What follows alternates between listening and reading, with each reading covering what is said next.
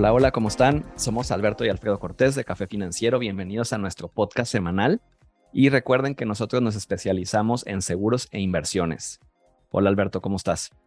Hola, muy bien. Gracias a todos y bienvenidos. Eh, tenemos una muy buena pregunta hoy, ¿no? Así es. La pregunta de hoy es, a ver, Alberto, Alfredo, tengo dinero y no sé qué hacer con él. ¿Qué me recomiendas? Happy problem. Exactamente. Les recordamos que nos sigan en nuestras cuentas de Instagram, eh, Facebook y bueno, aquí obviamente en Spotify o en las plataformas eh, como Café Financiero. Muy bien. Eh, pues bueno, recuerden que nos especializamos en temas de ahorro, de inversiones y nuestra meta es ayudarlos a que ustedes siempre tengan dinero. Entonces, bueno, pues vamos a arrancar. buenísima, buenísima pregunta. Digo, eh, gracias a, nuestros clientes que tienen la confianza de acercarse con nosotros, a compartirnos que tienen este, este problema, entre comillas, vamos a llamarlo así, pero sí pasa, la realidad es que sí pasa, de repente te cae un dinero, haces un buen negocio, eh, no sé, recibes dinero inesperadamente y, oh sorpresa, pues, ¿qué hago con ese dinero? ¿no? Y ahí, ¿qué, qué, qué, qué es lo primero que tú les dices a, a una persona que llega así?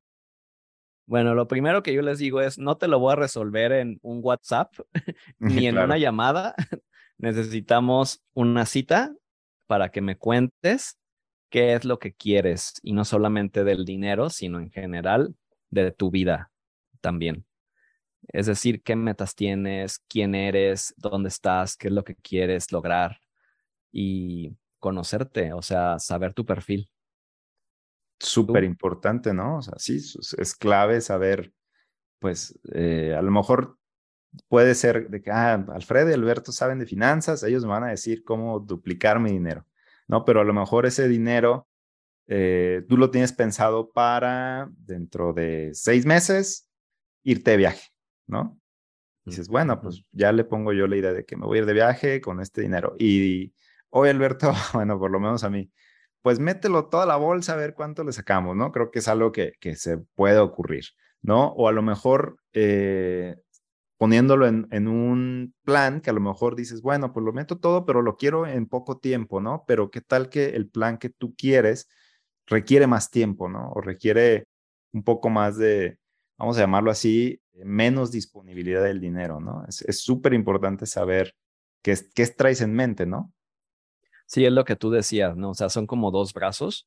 Eh, de qué es lo que quiero tiene que ver el tiempo y obviamente la disponibilidad. Muchas veces la disponibilidad eh, es importante para mí, creo que compartimos esta, esta opinión, que tenemos que tener ciertas inversiones pues no disponibles, porque si no nos autosabotearíamos y prácticamente llegaríamos, por ejemplo, en el tema del retiro, el, si existiera disponibilidad en los planes de retiro y en las afores, la gente, eh, la mayoría de la gente llegaría sin dinero al retiro. Entonces, la disponibilidad es importante cuando tus planes para ese dinero, por ejemplo, son a corto plazo.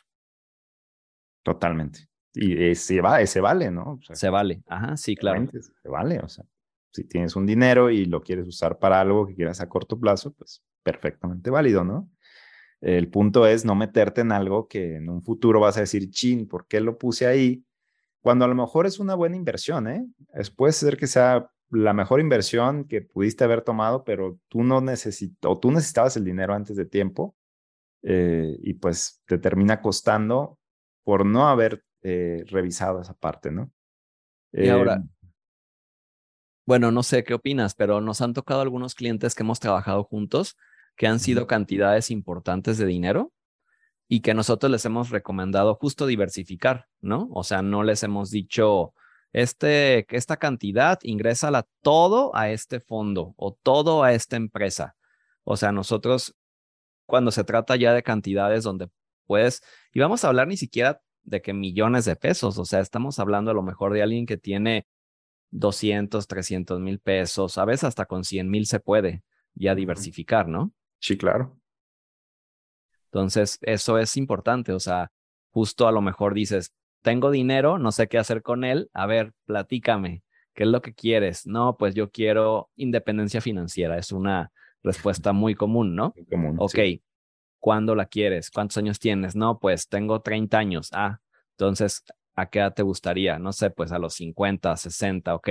Entonces vamos trabajando algo en conjunto para esa independencia financiera. Y ahí es donde tú y yo, pues lo hemos hecho juntos. Mm, totalmente de acuerdo.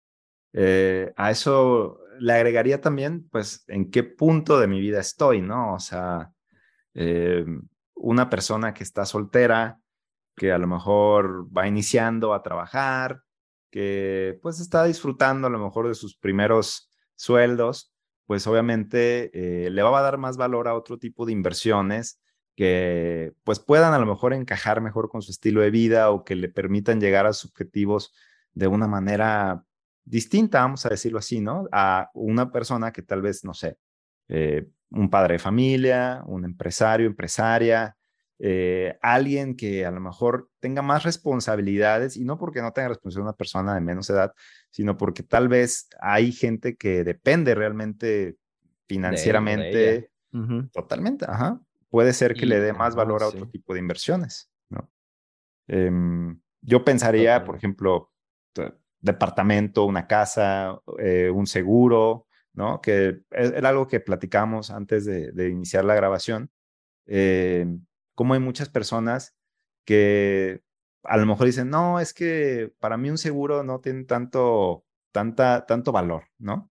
Pues también en qué momento de tu vida estás, ¿no? O sea, pues depende. Si estás joven y soltero, pues tal vez no le vas a tomar el valor que pueda tener para alguien que está casado, con hijos, con una empresa a su cargo, con 300 empleados en la nómina que dependen de él, ¿no? Entonces, creo que depende mucho en qué etapa de tu vida estés. Claro, muy buen punto ese. Y justo ahí es donde toca platicar con alguien que sepa del tema, ¿no? Que es el siguiente punto. Fíjate a quién escuchas, ¿no? Porque si tú le dices, si tú estás en una cena con cuatro amigos y a lo mejor son muy amigos tuyos y tú les dices, oigan, pues es que me cayó un dinero, este, que me heredaron, voy a decir, no sé qué hacer con él, cada quien te va a dar opiniones distintas. Y es muy normal porque cada quien va a hablar desde cómo le va en la feria, por así decirlo, desde su perspectiva, ¿no? Sí. Y a lo mejor va a haber alguien que esté súper a favor de que te compres eh, un departamento y va a haber alguien que esté a favor de que abras un plan de retiro y otra persona que te diga, no, inviértelo en la bolsa. Y va a haber quien te diga, porque es súper común, no, hombre, este, el primo de mi amigo invirtió en bitcoins y en criptomonedas y en no sé dónde y multiplicó su dinero y ahora ya no trabaja. Esas historias son súper comunes, ¿no? Sí, sí, sí, sí pasan y, él que lo duplicó y ahora ganó un millón ahí y dices, wow, ¿no? Y, te llena el ojo, la verdad es que dices, ah, caray, o sea, te causa curiosidad.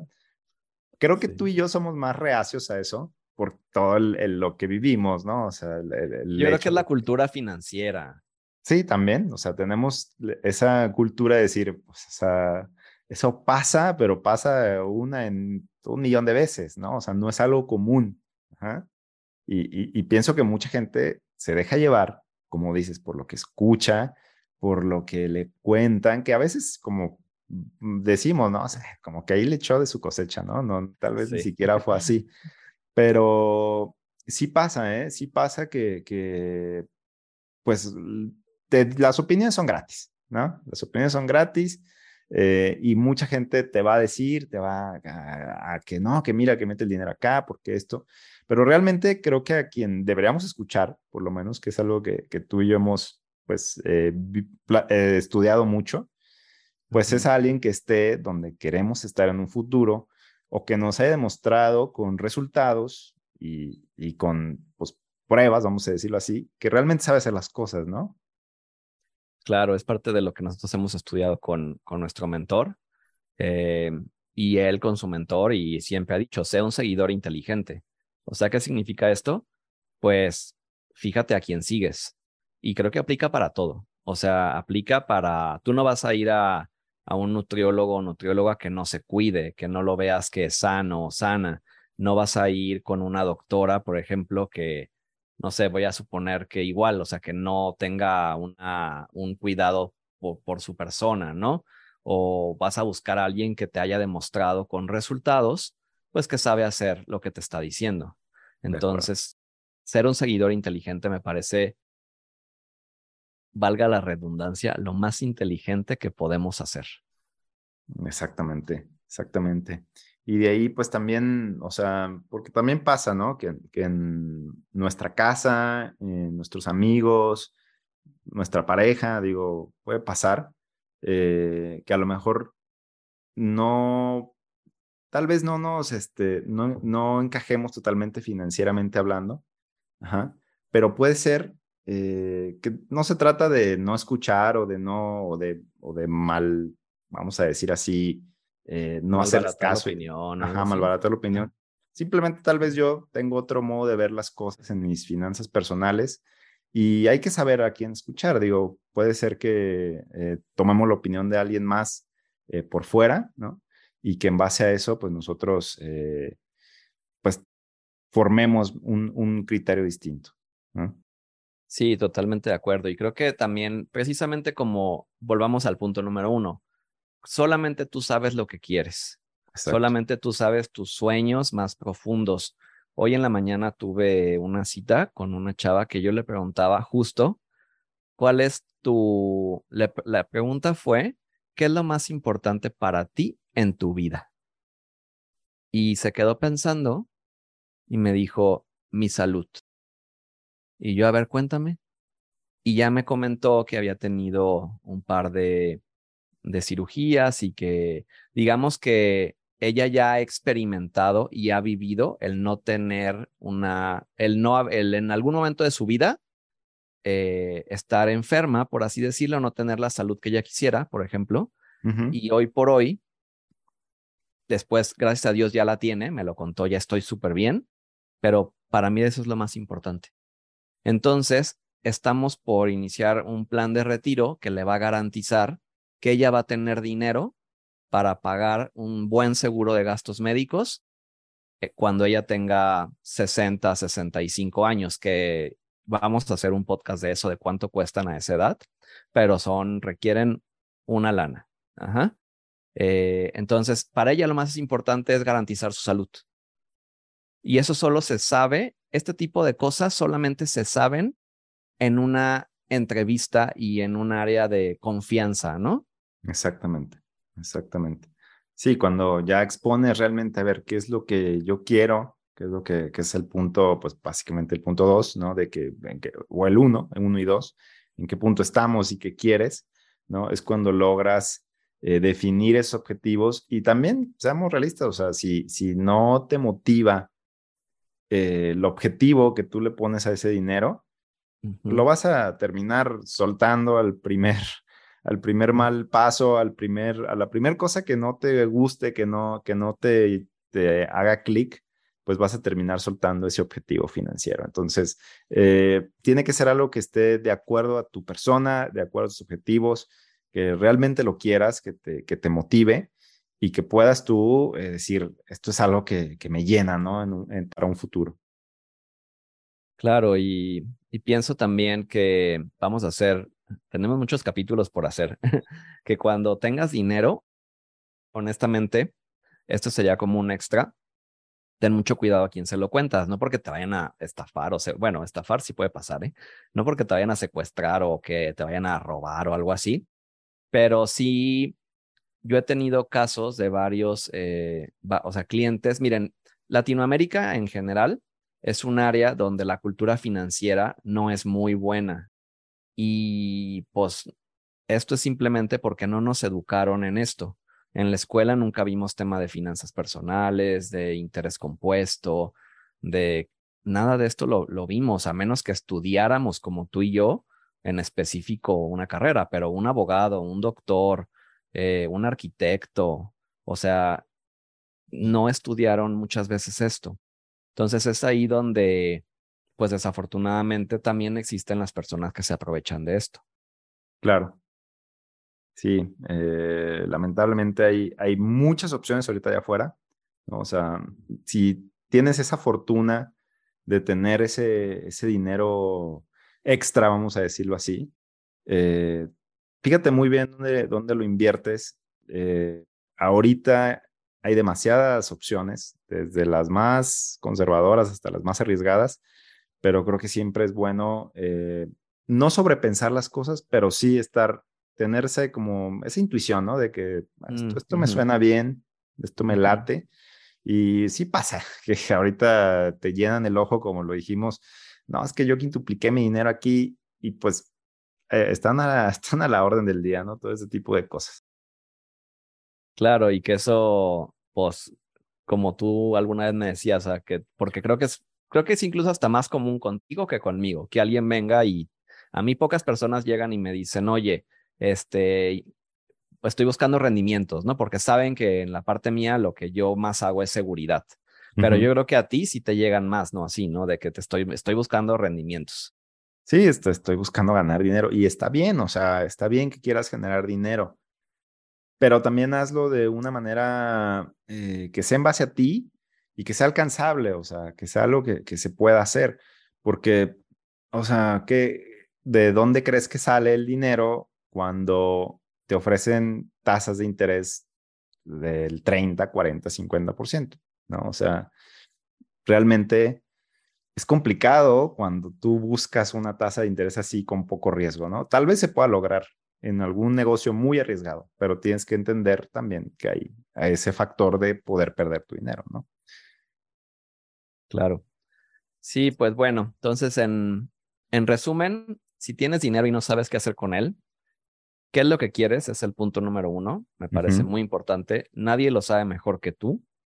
Y si no lo tienes tan claro, te invito a que en un momento de relax pienses, ¿qué es lo que quiero? ¿Qué es lo que quiero yo para mí? ¿Qué es lo que quiero yo en los siguientes años de mi vida?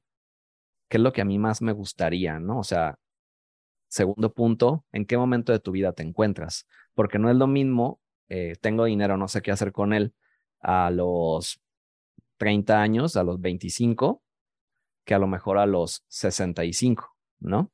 Donde a lo mejor ya vas a estar buscando otro tipo de cosas o incluso a los 40, ¿no? Entonces, y en tercer lugar, eh, fíjate a quién escuchas. O sea, sea un seguidor inteligente y yo complementaría consigue tu intuición. Excelente, sí, me late, me late ese también. Eh, muy buen punto. Saber eh, como que esa vocecita dentro de nosotros que nos dice, mm, esto, esto no suena bien o esto sí suena bien, eh, es súper importante.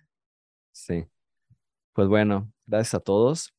nos encantaría que nos dejen las preguntas que quieren que nosotros contestemos en este podcast. Las pueden dejar sobre todo en nuestras redes sociales. Y pues nos vemos el siguiente lunes, Alberto. Muy bien, gracias. Nos dejan ahí sus comentarios, eh, preguntas, likes, todo lo que gusten, eh, recomendación ahí, estrellitas. Y pues muchas gracias. Nos vemos. Recuerden que pueden encontrarnos en Instagram, en Facebook como Café Financiero MX y en nuestro canal de YouTube también. Y bueno, por supuesto en las plataformas. Hasta luego, gracias. Hasta luego. Chao.